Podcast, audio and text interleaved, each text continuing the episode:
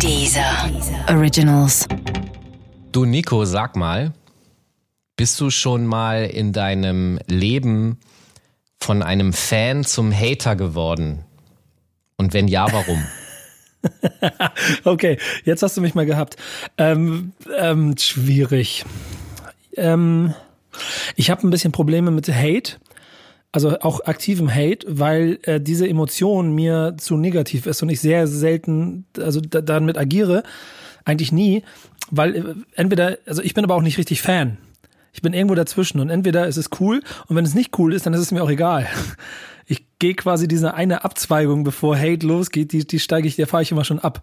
Deswegen kann ich immer diese, diesen Impuls, Hate zu verspüren und ihn auch auszuladen auf allen Flächen, die es da gibt, nie ganz nachvollziehen. Und genau darüber unterhalten wir uns heute in der Folge Rap ist Kampfsport, Hater und Fans im Rap. Rap ist Kampfsport, ein dieser Originals Podcast mit Nico Backspin und Falk Schacht.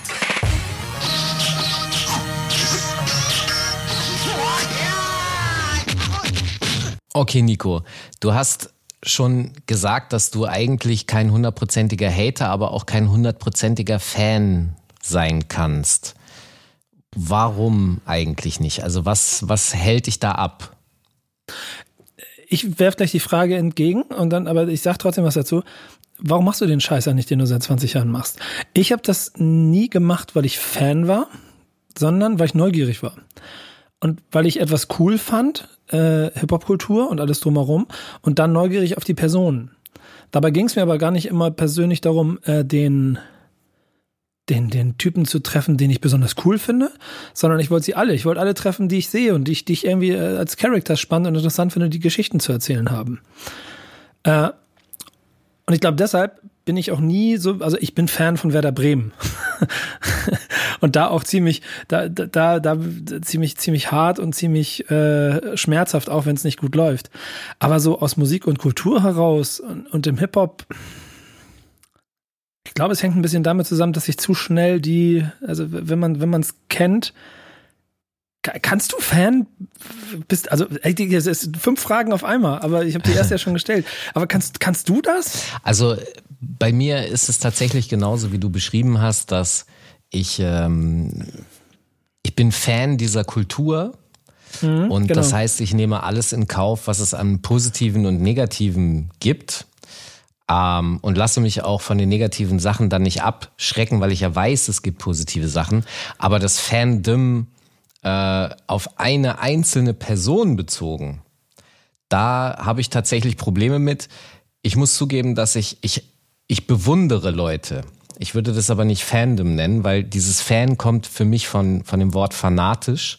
Und das heißt für mich automatisch, dass man auch nicht groß nachdenkt oder so. Äh, und wenn jemand etwas Sinnfreies tut, von dem ich Fan bin, dann besteht für mich viel zu sehr die Gefahr, dass ich trotzdem das abnicke und sage, ja, ja, weil ich ja Fan bin. Also kritiklos für mich so. Und ich bewundere eher Leute, wenn sie bestimmte, was heißt bestimmte, wenn sie mich beeindruckende Fähigkeiten besitzen. Und dann möchte ich auch gern mit denen reden und äh, wenn die sympathisch sind als Mensch, dann habe ich auch nichts dagegen, mit denen noch darüber hinaus Zeit zu verbringen. Aber ich glaube, dieses Fan-Sein äh, von vielen anderen basiert auf so einer kritiklosen Traumwelt und dem Wunsch, ja, ich möchte, weil die, die, denken ja auch, das, das hat sehr viel mit Erwartungshaltung für mich zu tun. Die denken ja auch, dass die ganz tolle Menschen sind. Und wenn dann, und wenn wir jetzt mal auf Sport äh, kurz kommen, weil du gerade Werder Bremen genannt hast, wenn ich dann mitkriege, dass irgendein Fußballer, der ein paar Jahre in einem Verein, vielleicht sogar groß, neuer, ja, als neuer von Schalke weggegangen ist. Ja, Wie? oh, jetzt, jetzt Deep Talk, ich bin beeindruckt. Ja, ich habe dir ja gesagt, ich, ich, ich ich bin zwar kein, kein Sportexperte, aber so ein, zwei Sachen kriege ich dann auch mal mit. Und ähm, also die Kritik, die, die er dann abgekriegt hat, weil er zu Bayern München gegangen ist, das ist so, wo ich so gedacht habe, Leute, wo, also ich verstehe, dass euer Herz irgendwie blutet, aber warum und der ist ein krasser Torwart und man kann den bewundern und so. Aber warum darf der nicht seinen eigenen Weg und seine eigene Entscheidung treffen, ohne dass ihr, und das sind diese Erwartungshaltungen, von denen ich gesprochen habe, die dann enttäuscht werden und die in ihn hineinprojiziert werden. Und da habe ich, da bin ich raus. Da habe ich Probleme. Genau. Ich glaube, Fan-Fanatismus, ich, ich will mir hier nebenbei nochmal so die, die Definition davon hier für uns mal rausholen, äh, weil, weil die da sicherlich auch ganz gut greift. Aber im Prinzip ähm, ist es ja genau das, was du beschreibst, dass wir wahrscheinlich durch die Art, wie wir ähm, unsere Sachen gemacht haben und der Grund, warum wir es gemacht haben, dass das Ding da drüber der ein Faktor war, warum wir angefangen haben. Und nicht, weil, guck mal, ich habe ich hab, ich hab angefangen, ich habe angefangen Public Enemy zu hören, ich habe angefangen Run DMC zu hören, ich habe aber dann auch Beginner gehört, ich habe auch Cool Savage gehört, ich habe eigentlich alles gehört. Und trotzdem habe ich ja jedes Mal, wenn ich dann mit denen gearbeitet habe, mit den Leuten, nicht äh, oh, du bist so toll, kann ich, kann ich Autogramm von dir haben, sondern ich bin ja gleich auf der anderen Ebene und versuche mir Gedanken darüber zu machen. Und trotzdem, glaube ich, kann man, also ist ja die, ist ja das die Basis eigentlich von allem, mit dem wir zu tun haben, ne? Ja, definitiv. Weil also es würde das nicht geben. Das ist so ein bisschen das Verrückte. Ich bin ja gerne kapitalismuskritisch. äh, YOLO. Aber ich sag mal so, wenn Dinge nicht existieren würden, würde, also ich weiß nicht, was dann wäre. Ich wäre dann irgendwie auch natürlich, der Kapitalismus wäre ganz woanders und wir wären, ich wäre auch ganz woanders. Und genauso mit dem Fandom, so sehr ich das von außen betrachtet nicht nachvollziehen kann, äh, ist es trotzdem Grundlage meiner Arbeit. Guck mal, lass uns mal die Definition angucken. Ein Fan vom lateinischen Fanaticus, von der Gottheit ergriffen. Wow, geil. In, in rasende Begeisterung versetzt. Englisch fanatic, eifernd, sich rücksichtslos einsetzend, schwärmerisch. Ist ein Mensch, der längerfristig eine leidenschaftliche, leidenschaftliche Beziehung zu einem für ihn extremen, äh, externen, öffentlichen, entweder personalen, kollektiven, gegenständlichen, abstrakten oder sportlichen Fanobjekt hat. Mhm. Und in die emotionale Beziehung zu diesem Objekt Ressourcen wie Zeit und oder Geld investiert. Die Intensität der Anhängerschaft variiert dabei stark. Ja. Du weißt Stimmt. du, das ist genau der Punkt. Es ist ja, es ist ja alles ein graduelles Ding. Also, ich sag mal so. oh ja Gott, ich muss, ich muss kurz überlegen, wie ich das nicht creepy formuliere. Ich weiß nicht, ob ich es hinkriege, aber. Jetzt, jetzt wird's hart. Ja, ja, weil ich jetzt gerade auch daran denke, weil ich will jetzt gerne über Stalker sprechen. Und da sind ja, aber wir das ist ja, das ist ja eine Ausfahrt weiter eigentlich. Ja, genau. Und das, das ist aber eben ein gradueller Unterschied. Du kannst, ähm, ich sag mal, jemanden gegenüber bewundern und ihm äh, angucken, ja, also flirten. So, und dann merkst du, okay, da ist kein Interesse und Feierabend. Das, das, das wäre okay. Das ist ja auch ja. schon ein, ein Anfang von Fan sein, ja, weil du halt, sonst würdest du da ja nicht hingucken wollen. Und äh, Stalking ist dann das, das kaputte Extrem davon, wenn du sozusagen im, du hast vorhin rasend gesagt, glaube ich, ne?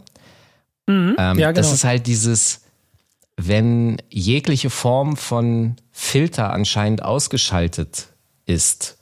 Das ist halt dann das Extrem, wo es kaputt wird. Aber davor finde ich es okay und kann es auch nachvollziehen, es, es gibt halt diese graduellen Unterschiede, wo es dann schwer wird. Auch für die Künstler natürlich, das muss man sich ja auch mal bedenken.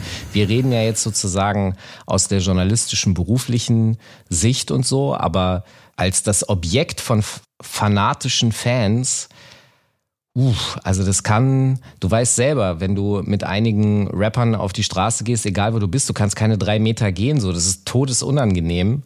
Ähm, so richtig geil ist das Leben nicht als äh, das Objekt von Fans.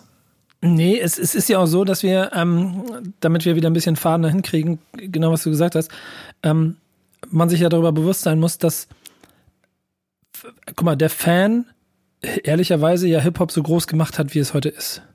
Und das auf allen Ebenen. Denn Hip-Hop aus Kultur heraus und ähm, Szene da drin und Szene zugehörige Leute, die die Kultur leben und nicht die einzelnen Persönlichkeiten. Das ist ein, das war früher ein kleiner Kern und das ist heute ein kleiner Kern. Aber das ging ja, und das ist immer das gleiche Beispiel, weil es auch für Kommerzialisierung geht und so, aber dass Bands immer natürlich ein schnelleres, größeres Fan, also eine, eine Fan, also eine Fanarmee hinter sich aufgebaut haben, als zum Beispiel andere äh, Genres in Hip-Hop und dort dann auch diese Bindung ziemlich schnell entstanden ist, wodurch dann dieser Fanatismus entstanden ist, der keine Ahnung, bei NWA dazu geführt hat, dass auf einmal die Polizei überall angegriffen wurde und wahrscheinlich sogar das, was Public Enemy und NWA gemacht haben, so fanatistisch war, dass es bis ins Politische umgeschwungen ist und in die Riots in, in, in, in den USA, die damals stattgefunden haben. Und im Kle äh, kleineren natürlich, aber auch in Deutschrap ja immer dazu geführt hat, dass die, die Fanarmee Dinge tut, die der, die der Sektenführer, die der, der, Vorsteher, die der Rapper quasi anleiert. Ich hab, wir haben ja hundert kleine Beispiele hier, aber nur diese Tatsache, dass, keine Ahnung, in Neuzeit jetzt in, äh, unter Social Media, wenn Künstler X mit einer Million Follower der Meinung ist, der Lieferdienst, den er, den er benutzt hat, ist kacke, oder das Restaurant hat ihn schlecht behandelt, wo er war, dann sagt er seinen Fans einmal, ey, geht mal alle dahin und kommentiert mal. Bones macht das, Bones ab sieben macht das gefühlt jeden Tag mit irgendetwas im Positiven wegen Negativen. Leute, geht da mal hin und macht mal das und das. Und dann gehen 10.000 Leute irgendwo hin und liken ein Bild, kommentieren es. So, das ist schon eine krasse Energie. Ja, ich, ich muss zugeben, dass ich das sehr strange finde. Äh, ich finde es deshalb strange, weil es halt auch diesen, es hat diesen Armee-Charakter. Ja, also ich gebe einen Befehl aus und das muss ungefragt ausgeführt werden. Und es gibt dann eben genau diese Leute, die das ungefragt ausführen, weil, und das ist ja wiederum so ein bisschen der Punkt, warum macht man das eigentlich? Also macht man das, weil man selber dann, wenn jetzt ein, ein Restaurant, äh, im Augenblick wahrscheinlich nicht, aber wenn die Post jetzt zum Beispiel von Bones gehatet wird, ja, und er sagt, geht mal ja. dahin. Ähm, was geht in dem Kopf die, dieser, ich sage jetzt mal tausend Leute, die dann auf die Postseite gehen, was geht da vor? Was, wahrscheinlich gar nichts, ne? Das ist einfach nur eine, das ist eine Handlung einfach, oder? Das ist Folgen, genau. Da wird nicht genau. drüber nachgedacht. Und was ich aber krass finde, ist, in der, in diesem Verhältnis ist es ja ein bisschen so, dass diese Loyalität von dem Star auch eingefordert wird in Bezug auf die Fans. Und das geht aber auch rückwärts. Also ich erinnere mich daran, dass ähm, Daran erinnerst du dich sicher auch in der äh, in den Rheinauen gab es dieses Festival, dessen Name mir gerade nicht einfällt, in Bonn. Diese Rheinkultur. Rheinkultur, das For Free Festival. Und damals ist Haftbefehl da aufgetreten. Also er sollte, aber hat er nicht. Und irgendwann sind die Boxen ins Publikum ja, ja. geschmissen worden. Die ja. Nummer. Und danach, irgendwie ein Jahr später oder so, habe ich mal bei Haftbefehl, entweder bei YouTube oder Facebook, keine Ahnung, habe ich gelesen, hat ein Fan geschrieben, ey Haftbefehl, du schuldest mir noch ein Konzert, weil du bist nicht in den Rheinauen aufgetreten. Ich bin da extra hingefahren. Und dann habe ich so gedacht, Digga, das war for free. Das ist ein, ein Umsonst- und Draußen-Konzert und der stand zwar irgendwo, dass der auftritt, aber er ist halt nicht aufgetreten, aber der schuldet dir doch gar nichts. Das ist das Interessante, dass der Weg von Phantom zu Hate relativ stark ist und wie wir schon beschrieben haben, auch instrumentalisiert werden kann. Es gibt da einige sehr gute Beispiele, auf die wir nachher nochmal äh, auf jeden Fall eingehen wollen oder müssen, in meinen Augen. Bevor wir dabei hinkommen, will ich noch einmal mhm. mit dir, weil das vielleicht auch von deinem Standpunkt her noch fast interessanter ist, weil eigentlich, jetzt brechen wir nochmal wieder sechs Schritte zurück, gehen Richtung Hip-Hop-Kultur, ist doch eigentlich dann auch in der Hip-Hop-Kultur Fan sein auch Antrieb für die Entwicklung der Kultur gewesen, oder? Also wenn der Rapper in den USA cool war und du als Rapper in Deutschland warst Fan davon, dann hast du versucht, so zu sein wie er, plus es zu verändern, bist dadurch besser geworden und dadurch ist das, was du hier gemacht hast, gewachsen. Das gleiche gilt für den, für den Writer, der die Styles mitgenommen hat, sie modifiziert hat jedes klassische Element eigentlich, ne? Besser sein als der Rapper davor. Ich glaube, ein Eminem ist nur dadurch entstanden, weil er irgendwie Vorbilder gesehen hat, die er übertrumpfen wollte. Okay, wir haben ja vorhin schon festgestellt, dass es so eben genau graduelle Unterschiede gibt. Also einen Weg von der Null, der Neutralität hin zu der 100, wo, wow, das möchte ich mir gar nicht vorstellen, was das für krasse, also wenn Stalking keine Ahnung, wo das dann da liegt, vielleicht bei 60, 70. Man kann ja sich noch sehr kranke Dinge überlegen, die bis zu 100 passieren würden, wenn ein Fan durchdreht. Ja. Ähm, aber eben genau diese graduellen Unterschiede und das, was du beschreibst, du hast schon recht, der Antrieb eines Menschen, ähm, sich in, in einen Wettbewerb mit jemandem anders zu setzen um dabei zu zeigen, dass er besser ist als der andere.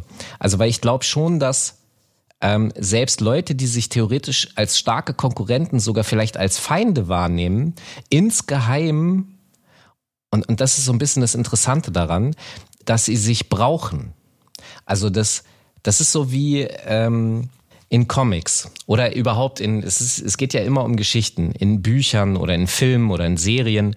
Äh, der Held ist ja immer nur so krass, wie der Bösewicht, den er zu besiegen hat. Wenn der Bösewicht ja. ein Schwächling ist, dann, ja. dann ist der Held eigentlich nicht cool, weil er muss ja niemanden besiegen, der, der stärker, also der so stark ist. Und, und dieses Competition-Ding im Rap, also die Herausforderung, besser zu sein als mein Gegner, ist eine Mischung aus Bewunderung und gleichzeitig Motivation und Antrieb. Und diesen Grad den finde ich auch total positiv und vernünftig, weil der für mich nicht so ähm, willenlos ist. Also er kann willenlos passieren. Ich wollte ja am Anfang, keine Ahnung, als ich als Kind auf Hip-Hop gestoßen bin, wollte ich ja auch ein toller Breaker sein und habe mir auch angeguckt, welche Moves macht Crazy Legs und, und kann ich und das auch. Und du wolltest aussehen wie? Hm? Du wolltest aussehen wie oder auch. hast Dinge gemacht. Ja, genau. Genau, aber das, irgendwann wirst du ja älter und ich glaube, ich habe dir davon schon mal erzählt, dieser Moment, wo für mich der Bruch war, war, als ich auf einem Konzert der Fat Boys war und mit einem Poster neben dem Herge, neben Buffy, the Human Beatbox, der krasseste Typ überhaupt, ja, äh, neben dem hergelaufen bin und meinen mein Stift und mein Plakat dahin gehalten habe und es war ihm einfach unfassbar scheißegal. Und es war halt so, was mache ich hier eigentlich? Ich war 14 und so, ich, was mache ich hier? Was soll ja. das? Wieso fuckst du mich jetzt hier so ab, wie ich bin? Ich, also, und ich da hab, ist was hab, in mir kaputt gegangen. Ja, kann ich mir gut vorstellen.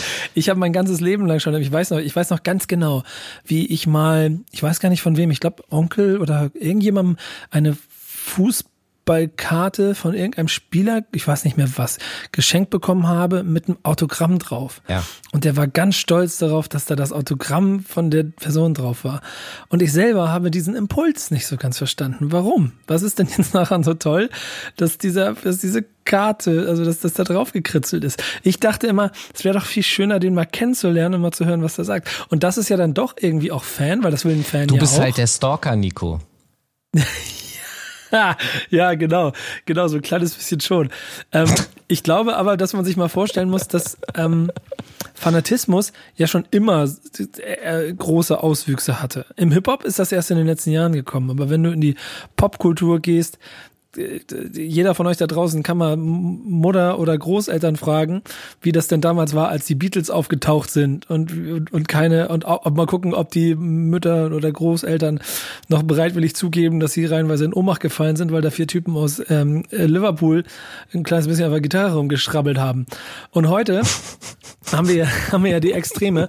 Keine Ahnung, wenn du das so siehst, dass ähm, Capital Bra, Shirin David in irgendeinem äh, Artikel hier in irgendeinem Elektronik-Großfachhandel eine Autogrammstunde machen oder in einem Kaufhaus und dann sind, kommen da 10.000 Kinder, alle schreien, es fallen in Ohnmacht, die Polizei muss Balustraden aufstellen, muss abbrechen, muss eingreifen, die Leute müssen wegrennen und so. Das ist, das ist, das ist heftig. So, ich glaube du? aber, dass das, also das ist tatsächlich, glaube ich, auch eine Altersfrage, weil als als, ja, wahrscheinlich, hast du recht. Als kleines ja. Kind war ich auch, würde ich sagen, ähm, das ist das, was ich vorhin meinte mit kritiklos oder es gibt keine große Reflexion, sondern ich, ich habe Mr. Robot einfach cool gefunden, ich habe Crazy Legs cool gefunden, ich habe die gesehen und ich wollte genauso sein wie die.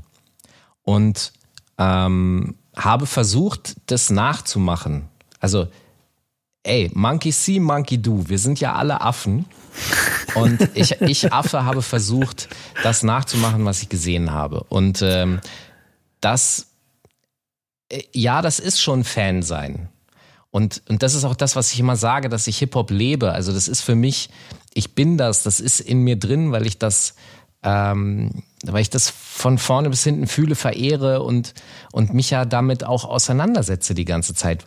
Aber das ist eben der Punkt, nicht reflexionslos und nur bis zu einem gewissen Grad, weil Fan, Fans neigen dazu, anmaßend zu sein, weil sie es auch nicht wirklich merken. Also wenn du mit. Ja, Ich finde aber da gibt es eine Veränderung Ja? in den Jahren. Ja. Also, Welche denn? ja, beschreibe ich. Äh, Früher war es, also dieses Extreme hat schon immer gegeben und es hat auch immer schon Fans, die Stalker geworden sind, gegeben. Und es hat auch immer schon das Gefühl gegeben, dass man, ähm, Michael, also Michael Jacksons Leben ist wahrscheinlich auch deshalb ein bisschen aus den Fugen geraten, weil er halt nicht mal irgendwo hingehen konnte und einfach mal eine Pommes essen konnte, weil alle durchgedreht sind. Das sind, das sind Faktoren, die gab es früher immer, die gibt es heute immer. Aber ähm, Social Media und die Nähe zwischen Künstler und Fan, die in den letzten knapp zehn Jahren entstanden ist, sorgt halt dafür, dass da noch ein ganz anderes Tempo drin ist. Die Viralität, da kommen wir dann auch noch zu Hate, dafür dazu sorgen, dass wir da ganz andere Mechanismen, Hebel drin haben, die viel extremere Auswüchse in alle Richtungen bekommen und das dann, glaube ich, auch so ein kleines bisschen gefährlich machen. Be bevor wir da aber hinkommen, also wenn du nicht, wenn, du, wenn das okay für dich ist, will ich nochmal ein, ein Ding mit einbringen, das ich ganz spannend finde bezüglich auf das Fansein im Hip-Hop und damit wahrscheinlich auch dann doch Kultur und den ganzen Bums retten. Denn nach meiner Theorie ist es das, was die, das, dieses Boxensystem im Hip-Hop passiert ist. Dass die Künstler in einer Situation, wo sie gemerkt haben, ey, das fährt hier alles gegen die Wand, die CD ist ein Scheiß wert, wir, wir, wir, wir, Ich wir habe gerade gedacht, äh, äh, du redest jetzt von sich gegenseitig in die Fresse schlagen. So, wo will der denn jetzt hin? Aber jetzt habe ich es verstanden. Die Sorry. Fanbox. Die Fanbox. CD Ja. liegt drin, das, das T-Shirt in Einheitsgröße, fünf Aufkleber und ich klebe 60 Euro drauf und die Fans machen es. Und ich bin der festen Überzeugung, dass sie es vor allen Dingen in den Anfängen auch gemacht haben, weil die Künstler ihnen klar gemacht haben, ey, das ist unsere Bindung.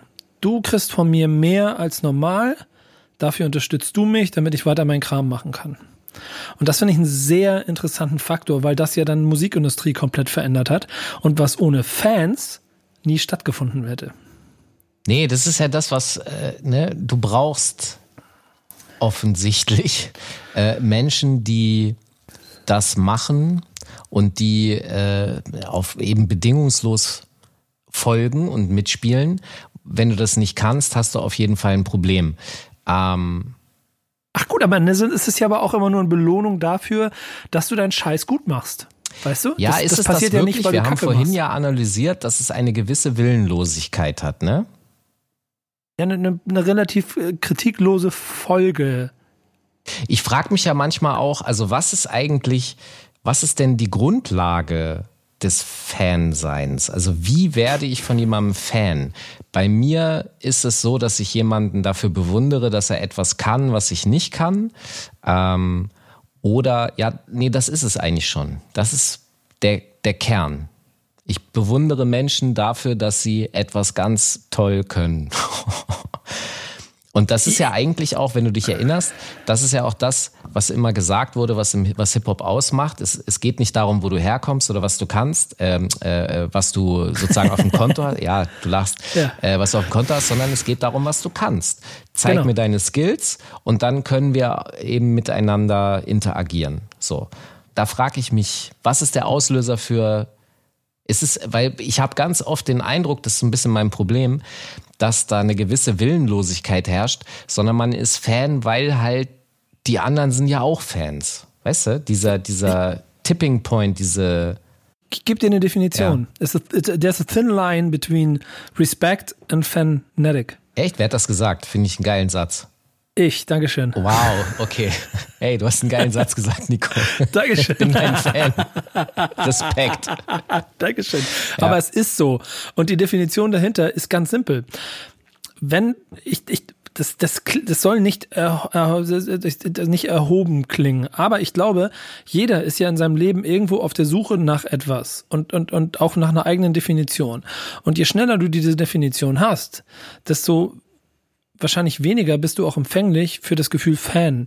Weil, weil, weil Fan ist ein Blick von unten nach oben. Respekt kann ein, kann ein Blick auf Augenhöhe sein. Ja. Ein, ein unten nach oben blicken bedeutet auch, äh, auch anhimmeln. Dadurch ist da auch Superlativ drin, der bis hin zu wirklichem Fanatismus führen kann.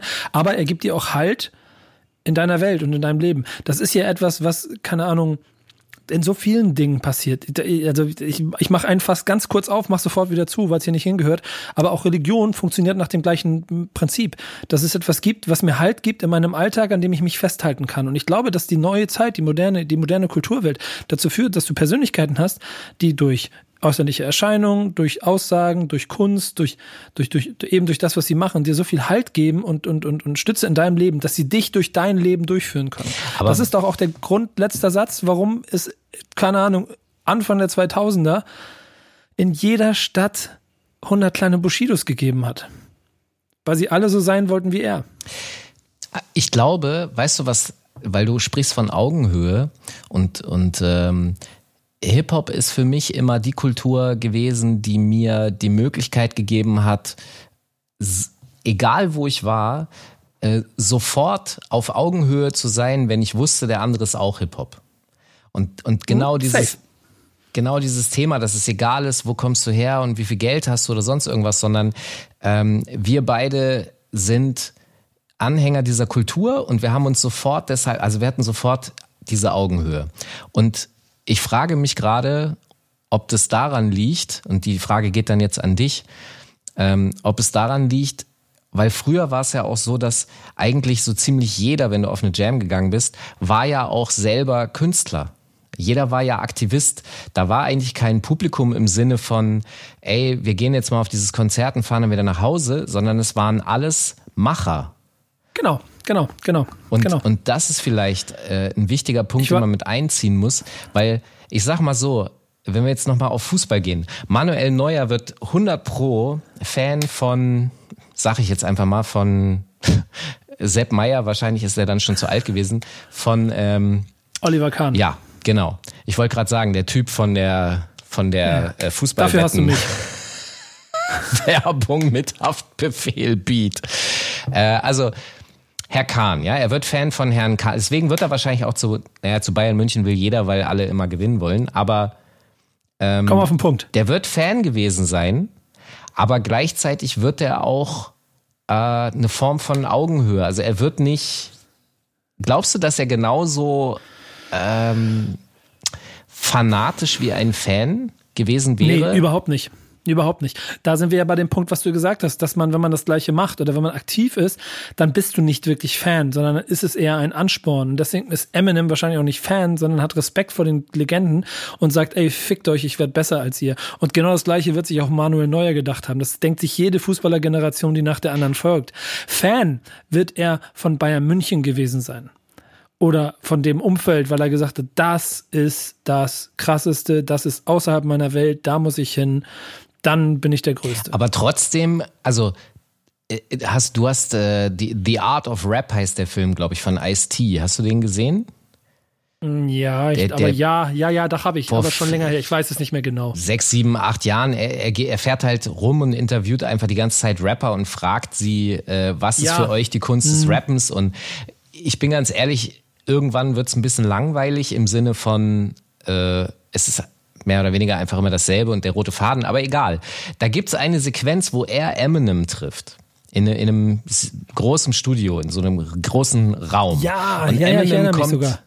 Äh, ich glaube, Eminem kommt rein und fängt an, äh, einen der ersten veröffentlichten Parts von Ice-T zu rappen. Reckless gehört zum Soundtrack vom Film Breakin' und rappt ihm dieses Ding vor. Und Ice-T steht da so und wow, okay. Und dann sagt Eminem zu ihm, ey Dicker, ich bin echt Fan von dir und bla bla bla. Und ich muss zugeben, ich fand es sehr schön, ich fand es sehr respektvoll, ich fand es äh, aber nicht seltsam, cheesy oder kaputt. Und ich frage mich gerade, ob das eben genau da, weil ich meine, guck mal, Eminem gilt als einer der größten Rapper der Welt. Und wenn jetzt dieser größte Rapper der Welt, der kann ja alles machen, der muss ja niemandem mehr was beweisen. Und der macht sich ja äh, willentlich, klein machen ist nicht das richtige Wort, aber er, weißt du, was ich meine? Er, er, er gibt, mhm. er, er ver verneigt sich vor Ice-T so. Ich glaube, das sind aber wieder zwei, da, da, da, da paaren sich zwei Dinge, weil es auf der einen Seite schon klar Fantum ist. Und vielleicht muss man auch ein bisschen aufpassen, mir fällt mir gerade auf, wenn wir darüber reden, dass man dem Begriff Fan nicht per se so einen kleinen Beigeschmack gibt. Nee, wir versuchen das ja eigentlich einzuordnen, so empfinde ich das. Ja, genau, weil es, weil es da auch einfach ganz simpel, du bist Fan und dieses Fan sein hat an seiner Stelle, an dieser dünnen Linie, die ich beschrieben habe, aufgehört damit, dass er zufrieden war, damit Fan zu sein.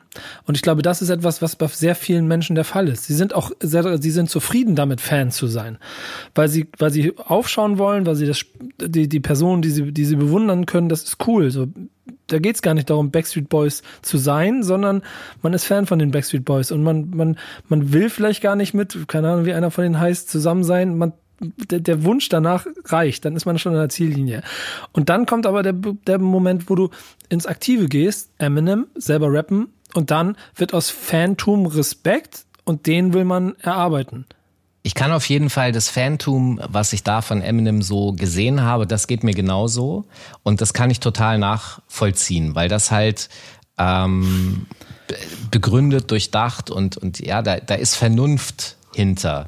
Ähm, das, Fan-Dasein, dass der, der Haftbefehl-Kommentator, von dem ich vorhin erzählt habe, der gesagt hat, du schuldest mir noch was, ähm, das kann ich nicht nachvollziehen. Das finde ich anmaßend und, und ehrlich gesagt respektlos.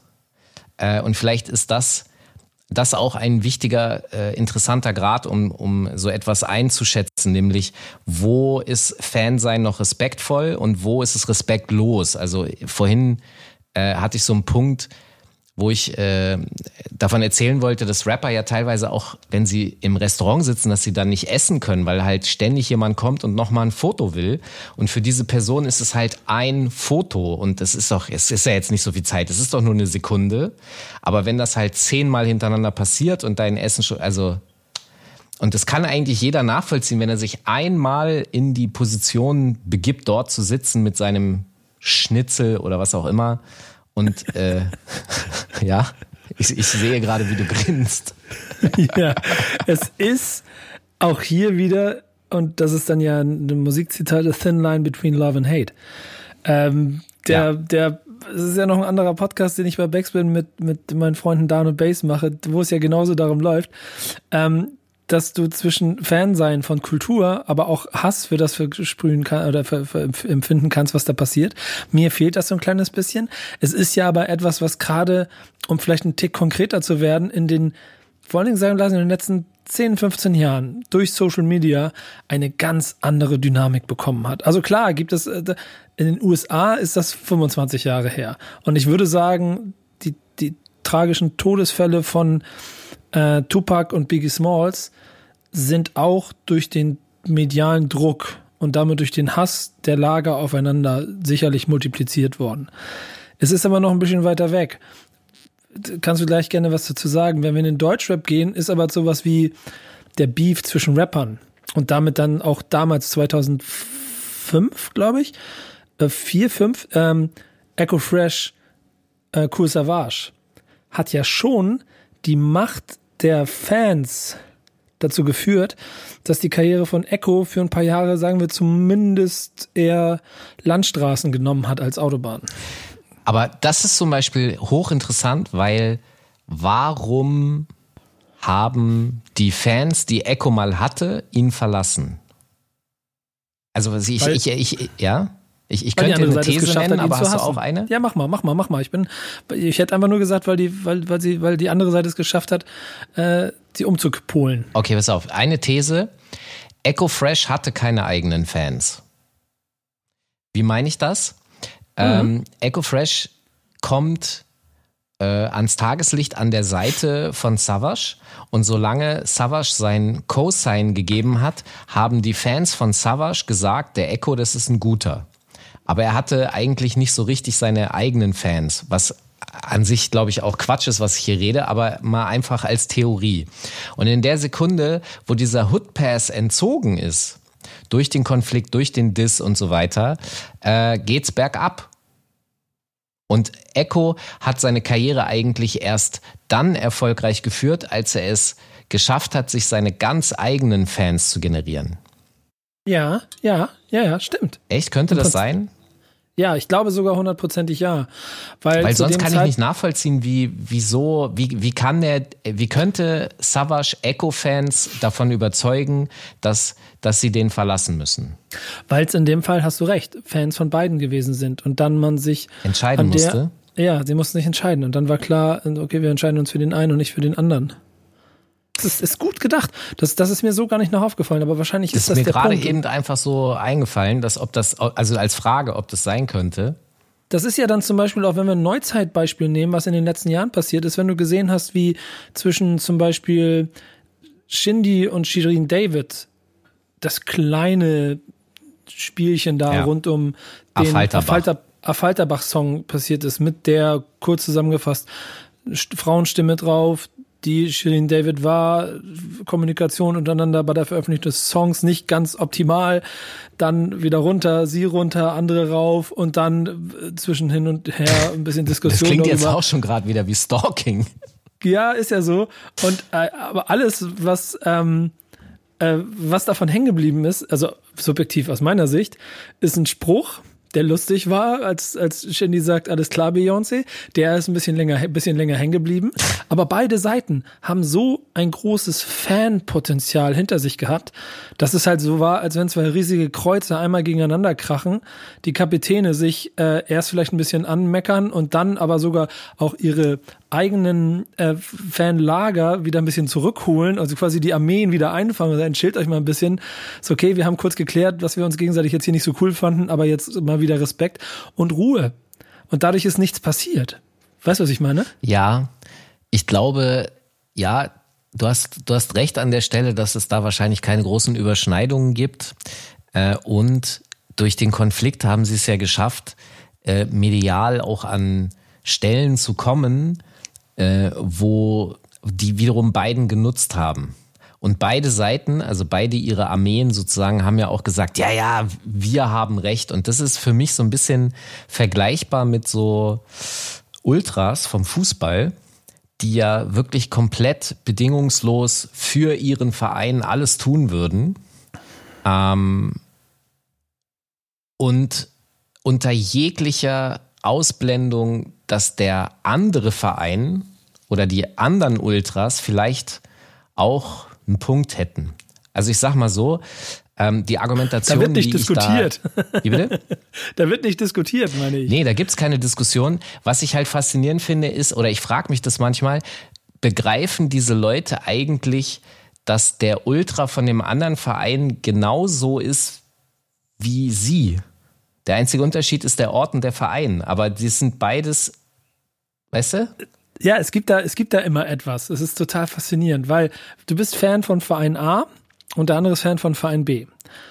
Wenn ihr in der Liga unterwegs seid, am simpelsten ist es wahrscheinlich, äh, ohne jetzt äh, im Detail, aber wahrscheinlich du bist Gelsenkirchen oder bist Schalke 04 oder bist Borussia Dortmund Fan. Du hast dich einfach 364 Tage im Jahr. Bis zu diesem einen Punkt oder 363 Tage im Jahr. Bis zu diesem einen Punkt, wo der Hass auf den anderen oder die, die, die, die, Fan- der Fanatismus oder die, die Fan, das Fan-Dasein für die eigene Seite von etwas über, überschat, über, über, über, wie heißt das, über, das was Größeres gibt. Ja. Und das ist entweder, keine Dann Ahnung, die deutsche? Nationalmannschaft, genau, die, nee, die deutsche Nationalmannschaft steht im WM-Finale. Ah.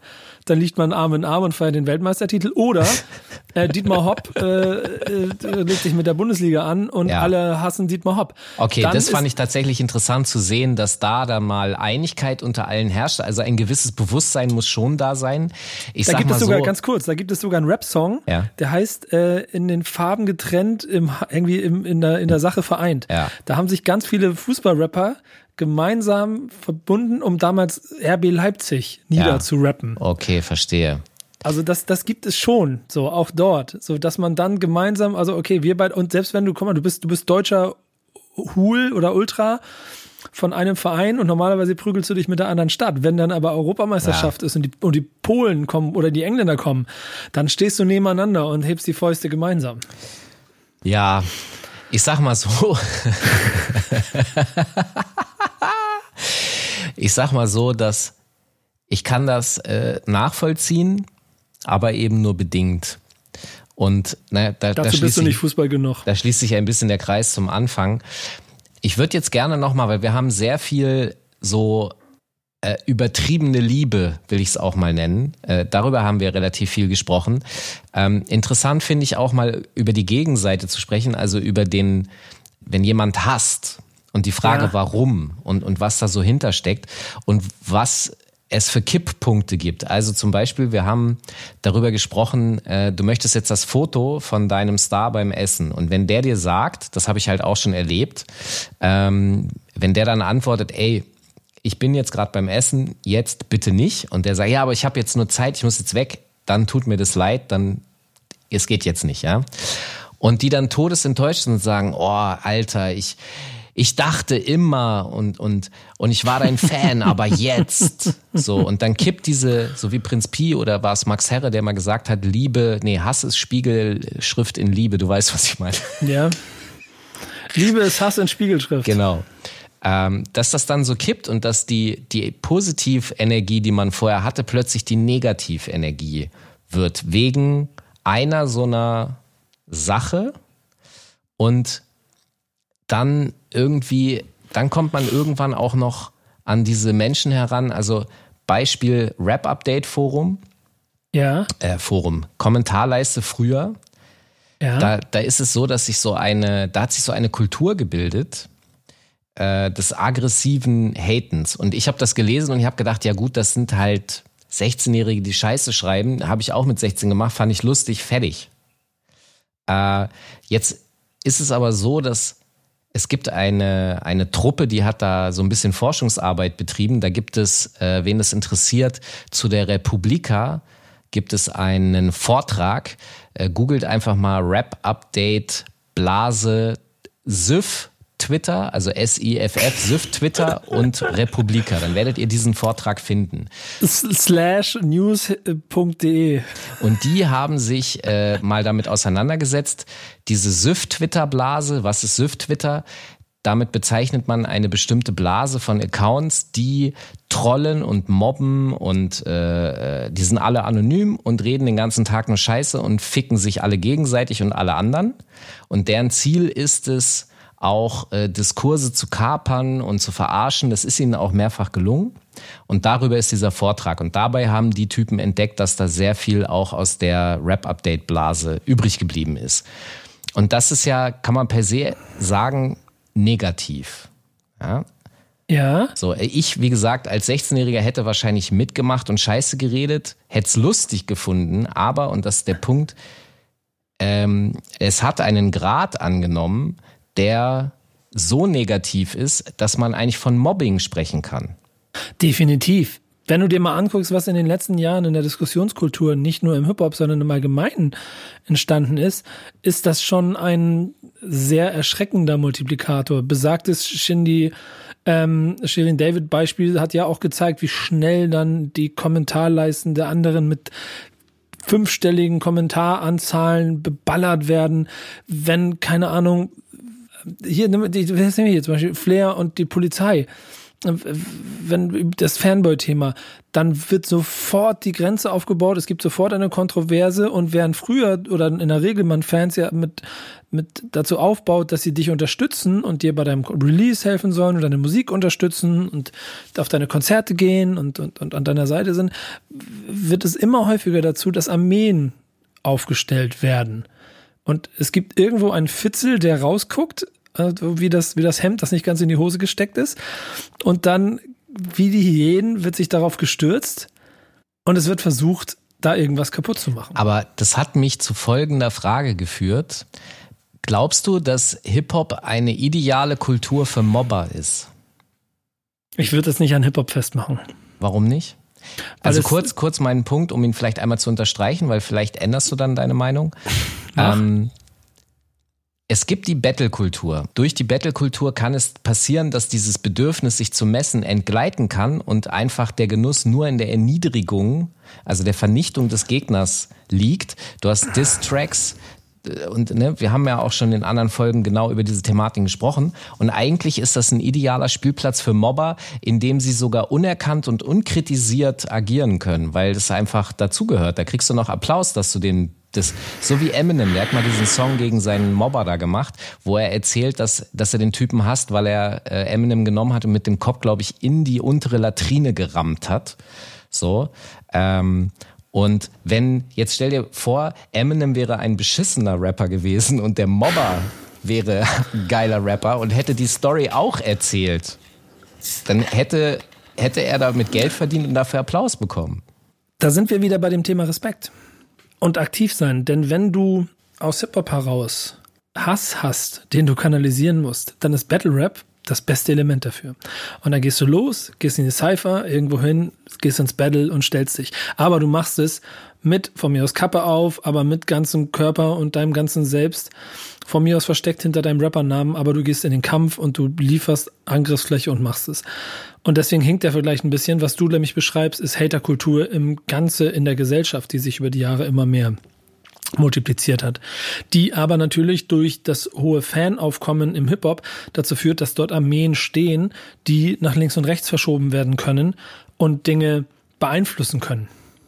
Aber vielleicht hat äh, okay, ich bin bei dir, aber lass uns kurz den vielleicht trotzdem noch mal versuchen, da einen Schritt weiter zu gehen, weil ich glaube, dass es Bereiche gibt kultureller Natur, in der ein Mobber äh, weniger auffällt und dementsprechend sozusagen ein angenehmeres Leben als Mobber hat. Ich würde jetzt mal behaupten, dass, äh, ich behaupte das jetzt einfach mal, im Kampfsportsektor, weil wenn du da, ne, das ist einfach Teil des Systems bei den Hooligans mhm. im Rap. Ich, ich, jetzt muss ich, ich schon überlegen, in der Politik. Ich sehe da noch nicht so ganz die genaue Definition dahinter, weil das genau, warum das genau in den Bereichen stattfinden soll. Aber eigentlich weil, da, weil du da Applaus kriegst für Rücksichtslosigkeit. Ruthless, Ruthless Rackets. Aber das kriegst du ja überall. In, in den Bereichen, in denen du es beschreibst, tust du es aber quasi mit deinem ganzen Dasein. Weißt du, wie ich meine? Also da stehst du da als Person. In die, gehst in die Politik. Du bist die Persönlichkeit und du sorgst dafür, dass die Leute dich jetzt sehen, wahrnehmen und sagen, okay, das ist der Typ, der hasst und der steht aber mit seinem Namen dafür. der, der, hat, der hat beide, der hat nicht Love und Hate auf seine Fingerknöchel tätowiert, sondern Hate und Hate. Es ist ja vollkommen egal, ob das ein Artikel auf Spiegel Online ist, wo Kollege ABC anfängt, wie ein Wilder drauf loszudiskutieren, oder im Rap-Update, dein Update-Forum, oder als Follower von Rapper X auf dem Social-Media-Kanal von Rapper Y. Der Effekt ist überall der gleiche. Die Anonymität sorgt dazu, dass der anonyme Fan zu einem, einem anonymen Hater werden kann. Und das ist jetzt aber nicht spezifisch für die drei Rubriken, die du eben beschrieben hast. Naja, ja, ja und nein. Ne? Also der Hooligan kann ja auch, das ist ja durchaus sein Interesse, anonym zu sein. Ähm, beim Kampfsportler hast du recht, das ist schon offizieller Natur, das stimmt. Und der Rapper, das ist nochmal eine andere Baustelle. Aber diese Trollkultur im Hip-Hop, ob es nun Süft Twitter Rap Update oder ja, also generell die Kommentarleiste. Ja. ja. Ach, ja, wahrscheinlich, wahrscheinlich ist es zu weit gegriffen, weil ich meine, der Wutbürger an sich, der kommentiert ja auch überall. Müll. Es ist, äh, aber, aber damit wir uns da vielleicht nicht verlieren in, ja. dieser, in dieser Richtung, ähm, gibt es ja noch so zwei Aspekte, die da ja ganz interessant sind, wie sie dann auch benutzt werden können. Ne? Wenn du dich daran erinnerst, dass 2014 Bushido, und das war das, das erste Mal, dass es, glaube ich, im großen Stil passiert ist, ähm, aufgrund der Gesamtlage rund um den Künstler Bushido von, dem, von dieser Warenkette Müller ausgeschlossen wurde. Ja. Äh, alle Produkte rausgenommen wurden und er dann öffentlich äh, sich hingestellt hat und sagt, hey, Müller will meine Ware nicht, also boykottiert jetzt alle Müller. Äh, Saturn Mediamarkt sind viel geiler und geht dahin. Und allen Ernstes ja die Leute dann angefangen haben, Müller-Warenketten anzugreifen, so dass ich kann mich noch an so einen Fernsehbericht erinnern, dass dann die, dass dann so ein, so ein, so ein Filialleiter erklären musste, dass wir hier ein echtes Problem mit Bushido-Fans haben, weil die hier anfangen, den Laden zu demolieren, weil wir die, die Bushido-CDs rausgenommen haben. Was dann ja auch wieder ein Problem der Hip-Hop äh, Gesamtheit gewesen ist und dann Kollegen wie äh, Falk Schacht wieder sich hinstellen müssen, um den ganzen Bums zu verteidigen, weil auf der einen Seite er dafür sorgt, dass der Shitstorm stattfindet. So. Ja, ich, ich, ich, äh, ich, ich, ich muss immer äh, Feuer löschen, ne? Ja, so ein bisschen. Das tust du so. Ja, das, das hast, hast, du zumindest früher noch mehr gemacht, als du es heute gemacht hast. Aber, aber auch. Ja, heute mal, zündel ich selber das geht, das geht ja auch dann äh, in, in beide Richtungen. So, ich kann mich, ich meine, unser beider guter Bekannter aus Hamburg, äh, Jan Delay, als er sich ähm, mal öffentlich mit Heino angelegt hat, hat der einen Shitstorm sondergleichen abgekriegt von den Freunden der der großen Tageszeitung mit vier Buchstaben und dem drumherum, was dann auch bis zu Schadensersatz, Schmerzensgeldforderungen und auch Zahlungen äh, passiert ist, weil dort Energien aufgrund von einer Aussage geschaffen sind und sofort aus Hatern Fans, aus Fans Hatern geworden sind und umgekehrt. Ich glaube ja, dass das sehr viel auch mit Erwartungshaltungen zu tun hat. Also ich glaube, dass ein großes Problem, wenn es wenn es diese Kipppunkte ja. gibt oder Fans enttäuscht werden, dann hat das für mich immer was damit zu tun, dass die Lebensrealitäten von beiden einfach komplett unterschiedlich sind und ähm, gerade die Fans überhaupt gar kein Verständnis für das Künstlerleben haben. Und damit meine ich jetzt nicht irgendwie geile Hotelzimmer und äh, irgendwelche Jacuzzis mit Champagner und so weiter, sondern ich spreche davon, du, du kennst es auch. Der enttäuschte Fan, der sagt, boah, früher war der aber viel geiler.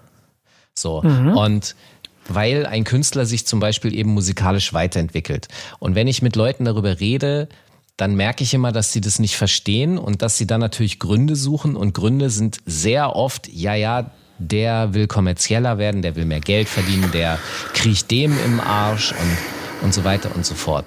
Und ich denke mir immer, hey, Hast du eigentlich schon mal überlegt, also in deinem Job ist dir recht oft langweilig und du, du, weil es monoton irgendwie dasselbe ist und du würdest gerne was anderes mal machen, kannst du aber aus bestimmten Gründen in deinem Job nicht und hängst da drin und ist so. Und der Künstler, der hat genau dasselbe, nur hat der eine andere Möglichkeit, weil er sein eigener Chef ist, kann der was verändern und tut das und will sich nicht dauernd wiederholen. Der findet das langweilig. Und an der Stelle würde ich erwarten, dass ein Fan das versteht und sagt, nun ja, okay, äh, theoretisch sogar, weißt du, was ich sogar sage? Ich freue mich, dass die sich weiterentwickeln. Das ist zwar total schade, dass ich nicht denselben geilen Rotz bekomme wie früher, aber ey, der ist happy. Ich bin happy für den. Wenn, wir, wenn der happy ist, ist doch geil. Und, und ich suche mir jemand Neues, der gute Musik macht. Mhm. Und diese, und, und das ist aber, meine Bindung ist offensichtlich nicht so hoch, dass ich das ziehen lassen kann. Und die Bindung zwischen diesem Fan und seinem Künstler ist so hoch, dass der darüber enttäuscht ist. Und ich lese das halt ja immer wieder, diese Sätze so, ja, das hätte ich nie von dir gedacht. Genau das ist das Problem, weil du nicht gedacht hast. Das ist genau das Problem. Die Leute denken nicht nach und versetzen sich nicht in die Lage dieses anderen Lebens. Es ist einfach eine andere Lebensrealität, die ich meine, das ist der Beruf. Musik zu machen ist der Beruf. Der beschäftigt sich den ganzen Tag damit. Und deswegen trifft er dann andere Entscheidungen als derjenige, der die Musik ein paar Stunden am Tag hören kann. Den Rest hat er einfach gar keine Zeit dafür. Und das ist nur so ein Ausschnitt. Das ist das, was ich vorhin meinte mit, das ist das ein Foto für den einen Fan, aber es sind halt 100 Fotos für den Künstler. Das ist halt andere Realitäten, andere Wahrnehmung. Und das muss man, also ich bin immer jemand, der sagt, das muss man sich bewusst machen, weil sonst kannst du bestimmte Dinge einfach nicht verstehen. Es gibt ja aber auch noch die Ebene, in der ein ähm, Künstler sein Handeln durch Fans begleiten kann, die ihn dann in Zweifel in, in schwierigen Situationen, in, in, in gefährlichen Situationen auch zur Seite stehen können. Was meinst du? Es gibt ja gerade noch aus 2019 diese, zum Beispiel diese Tarek-Situation. Erinnerst du dich daran? Nach wie vor hieß der Song. Ähm, du meinst mit der AfD? Genau, mhm. drei AfD-Politiker werden da drin äh, tätlich angegriffen. Ein Video, das ähm, unheimlich viel Aufsehen ja. äh, erregt hat, auf politischer Ebene. Ja. Und äh, ist im Like-Dislike-Verhältnis, ich habe hier so ein bisschen Zahlen, im Prinzip knapp so, so 60-40 steht. Und man aber auch richtig gemerkt hat, wie die eigenen Fans ihren Künstler quasi davor beschützen mussten und, und verteidigt haben und, und dagegen gehalten haben, dass auf der anderen Seite, dadurch, dass sich dieser Song auch damit auf ein politisches Feld und damit auf ein viel größeres Spiel, wie sie gegeben hat, ja. und von der anderen Seite die Hater gekommen sind. Und Aber, also ja. Wieder Armeen verschieben. Hm? Wieder Armeen, die man verschiebt. Auf jeden Fall. Das, das ist am Ende äh, tatsächlich sowas ähnliches wie ein Krieg. Das, das finde ich auch das Verrückte daran. Ich finde auch das Verrückte, ähm, weil, Was, was ehrlich gesagt für mich als neue Erkenntnis aus dieser Stunde herausgekommen ist, ist, bisher war ich immer in der, in der Annahme, dass der, der Rapper wie eine Art Soldat für die Fans ist. Also zumindest nimmt er sich selbst so wahr.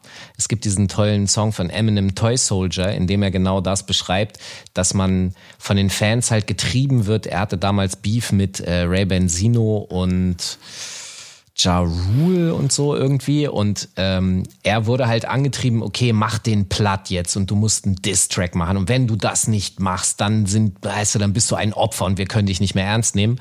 Und er hat halt einen Song gemacht, hat gesagt, Leute, wir sind Menschen, ich habe eine Tochter, ja, ich finde Ray Benzino kacke, aber wir sind keine Spielzeugsoldaten oder ihr behandelt uns wie welche. Aber Du hast jetzt die ganze Zeit in dieser Folge davon gesprochen, wie Rapper ihre Fans instrumentalisieren und du hast da vollkommen recht und das ist, das ist das, das ist dasselbe rückwärts. Also sie sind nicht nur Spielzeugsoldaten, die getrieben werden, weil manchmal habe ich den Eindruck, dass Rapper Entscheidungen treffen oder Dinge tun, weil sie, weil sie denken, ich muss das jetzt machen, weil sonst ist die Fanbase enttäuscht. Das haben wir gar nicht so richtig aufgegriffen, aber ja, natürlich gilt das auch dazu. So, aber es, es, es geht auch rückwärts. Ne? Ich glaube, also, es, ist, es ist ein Pendel. So, ja. Denn auf der einen Seite muss der Künstler etwas entsprechen und macht Dinge deswegen, weil er entsprechen will. Ja. Und auf der anderen Seite äh, wollen die Fans ihn auch genau dafür unterstützen und ihm auf seinem Weg folgen und für ihn die Schlachten mitschlagen. So, äh, in, in guten wie in schlechten Zeiten. Ja. Und um das vielleicht ans Ende nochmal zu bringen, hat das Ganze ja dann aber auch immer recht positive Effekte, wenn du. Welche? Bei der Post ja, oder bei Müller? Nee, aber guck mal, kurz abgerissen. Ähm, da sind wir bei den Boxen, also dem Premium-Boxen-System von vorhin, hat ja auch wieder der Fan dafür gesorgt, dass das Streaming-Business auch von Rap gekapert wurde und auch ständig wieder neue Modifizierungen stattgefunden haben, wenn der Künstler gesagt hat, ey, hier, ihr wollt, dass mein Song Freitag auf der Eins ist, macht ihn jetzt an, lasst ihn die ganze Nacht durchlaufen, 24 Stunden lang. Dann sind so viele Streams, dann bin ich Nummer eins. Was haben die Fans gemacht? Offensichtlich zu Zehntausenden, haben sich hingesetzt, haben das Handy angemacht, haben die Songs streamen lassen und der Song ist auf die Eins gegangen. Also das ist ja schon mal auch sehr beeindruckend, wie man da mit Fans gemeinsam seine Karriere aufbauen kann, was ja mit Capital Bra, mit 15 Nummer eins Songs oder wie viel es mittlerweile sind, ja schon auch hoch beeindruckend ist. Und nicht nur in der Superlative, sondern im Zweifel auch im mittleren und kleinen Segment durch, keine Ahnung, Crowdfunding-Aktionen. Ich meine, es hätte wahrscheinlich kein vernünftiges Della Soul-Album mehr gegeben, wenn sie nicht 2000, ich glaube 15 oder 16 war es, eine Kampagne eingerichtet hätten über Crowdfunding. Hey Fans, wir haben immer noch so ein bisschen labelseitig Probleme mit, sagen wir, Tommy Boy sind jetzt nicht unsere besten Freunde gerade. Wow, für Alter, weitere, richtig mies. Ja, genau. Also das ist noch ein ganz anderes Thema. Lest euch da gerne mal ein bisschen ein. Della Soul featuring, featuring Tommy Boy ist, ist eine Geschichte für äh, Faust in der Tasche. Für, für Hater von, äh, von Tommy Boy halt. Ja, genau. Da kannst du richtig die Faust in der Tasche halten. Aber sie haben dann ja halt Fans. Und dann haben sie ein Programm gemacht, haben eine Kampagne gestartet und haben das Album äh, Della Soul and the Anonymous Nobody ich habe gesagt, hier komm, das machen wir. Da. Zahlt, bezahlt, zahlt. Ich glaube, sie haben das Doppelte von dem bekommen, was sie eigentlich wollten. Genau. Über eine halbe Million Dollar. Und äh, das stimmt, da hast du recht. Ähm, ich, ich mache noch einen hinterher, ja, bevor, du, bevor du ins Allgemeine gehst, denn das geht dann ja auch bis ins Persönliche. Ich habe für eine Arte-Reportage mich mit Sugar MMFK getroffen, der von Abschiebung bedroht war. Und ich würde schon behaupten, dass er durch seine Aktion und durch die Petition, die er dazu, äh, dazu auf, äh, aufgerufen hat, er natürlich einen medialen Druck in, hat entstehen lassen, der dazu geführt hat, dass sich Leute mit dem Thema beschäftigt haben. Und am Ende ist vielleicht sogar ihm, genau wie Jovet, einem, einem äh, Bruder eines Rappers aus seinem Umfeld, der ebenfalls Verabschiedung betroffen war, dadurch, dass er da Licht drauf hat scheinen lassen, durch seine Fans dafür gesorgt hat, dass es Themen sind, mit denen auf einmal sich die, die, die, die Gesellschaft und vor allen Dingen die Behörden beschäftigen mussten und, äh, und nicht einfach durchgreifen konnten. Und dann ist der Fan schlichtweg auch in einer Position, dass er schlichtweg auch Gutes tut. Und das sind in meinen Augen die guten Dinge, mit denen wir, also die man nie vergessen darf, was Fans angeht. Ähm, da hast du natürlich recht. Ähm, wobei ich würde dann schon wieder fragen, wie viel ist da Fandom und wie viel ist da auch Respekt, äh, weil der es, es gibt da auch noch andere Beispiele. Also zum Beispiel hatte vor ein paar Jahren Cool Herc Nierensteine und konnte die Rechnung selber nicht bezahlen. Und ähm, dann war das auch so, dass man Damals gab es Crowdfunding in diesem eigentlichen Sinne noch nicht so richtig äh, als Idee. Man hat das natürlich trotzdem irgendwie äh, dann versucht. Und ähm, es hat dann funktioniert, das Geld ist zusammengekommen. Es gibt auch, es gibt erschreckenderweise natürlich aus Amerika sehr viele Negativbeispiele von alten Rappern, Heroen, ähm, die in den 90ern Mucke gemacht haben und die aufgrund dieses sehr, sehr kaputten Gesundheitssystems in Amerika äh, dann in so eine Zwangslage kommen und darauf angewiesen sind, dass sie unterstützt werden. Also in England ist es zum Beispiel auch passiert, jetzt im, im Corona-Zug ist es dem Rapper Ty passiert, ähm, der dann tatsächlich darauf angewiesen war, dass seine Fans ihn da supporten. Ähm, Tai übrigens einer der geilsten Typen, die ich je kennengelernt habe. Er, er, einer der Einstiege unseres Gesprächs war, dass er gesagt hat, ja, weißt du so, alle sagen immer, ich repräsentiere die Straße und so und rep repräsentiere die Straße. Und dann hat er so gesagt, weißt du was? I represent my mom's house.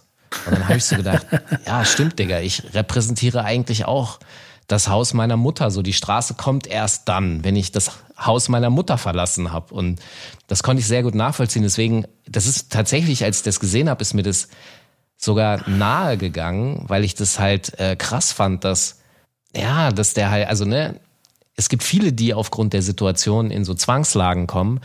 Äh, und er hatte dann eine Möglichkeit mehr als jetzt der Nachbar, den ich nicht kenne. Das stimmt schon. Deswegen muss ich vielleicht meine negative Haltung gegenüber Fan-Dasein ein bisschen. Ich, ich, äh, die Stunde hat mir was gebracht. Ich werde mich, ich werde da jetzt respektvoller mit Fanatikern sein. Ja, ich glaube, das darf man nämlich auch immer nicht unterschätzen, dass dann auch der Aufruf des Künstlers, der seine Fanbase dazu benutzt, um vielleicht auch darauf hinzuweisen, dass an der Stelle eine, eine Charity-Organisation begleitet werden muss. Viva Con Agua ist darauf aufgebaut, dass Künstler ihre Fans mit ins Boot nehmen und gemeinsam an einer guten Sache arbeiten. Wir beide sorgen ja auch immer dafür, dass jeder, der uns folgt, mitkriegt, was Viva Con Agua macht, weil wir finden, dass es wichtig ist. Und wenn sie in Anführungsstrichen Fan von unserer Arbeit sind und die respektieren, dann äh, ist das ja wie ein Trademark für das, was die Dinge ma äh, äh, machen, die wir quasi ähm, empfehlen. Und am Ende des Tages kann die Verbindung zwischen Fans, und das finde ich jetzt vielleicht auch der Schluss dann noch, auch noch eine ganz andere Ebene haben, denn es ist ja nicht nur so, dass der große Superstar da steht, ich laufe ihm hinterher und ich sorge dafür, dass er noch mehr Geld verdient, sondern auch im Kleinen, wenn Podcast-Projekte ähm, oder journalistische Projekte oder Buchprojekte dazu führen, dass auch man im Kleinen gemeinsam etwas aufbauen kann, weil es den Leuten so wichtig ist. Wenn es denen ähm, das eine Format oder das eine Album geben soll und der Künstler kann halt nicht so viel und hat auch äh, kriegt es nicht richtig hin äh, oder Syllable Spill mit seiner äh, Charity-Aktion, dann reicht auch eine kleine Gruppe an Fans, die trotzdem gemeinsam etwas bewirken kann. Und dann ist es sehr cool, dass er Fans hat, die das mit unterstützen. Definitiv. Okay, du hast mich therapiert. Sehr gut. Ähm, ich, ich bin ich, jetzt Fan von. Bist du jetzt Fan von mir ich bin oder Fan, Fan von, dir? Ja, von dir sowieso. Also Respekt und Fan, ja. Aber ich bin jetzt Danke. auch Fan von Fans. und wenn ihr Fans von uns seid, dann bleibt uns gewogen bei Rappers Kampfsport. Die nächste Folge kommt bestimmt. Ja, Mann. Danke fürs dabei sein. Bleibt gesund. Danke, bis bald. Macht's Ciao. gut. Ciao.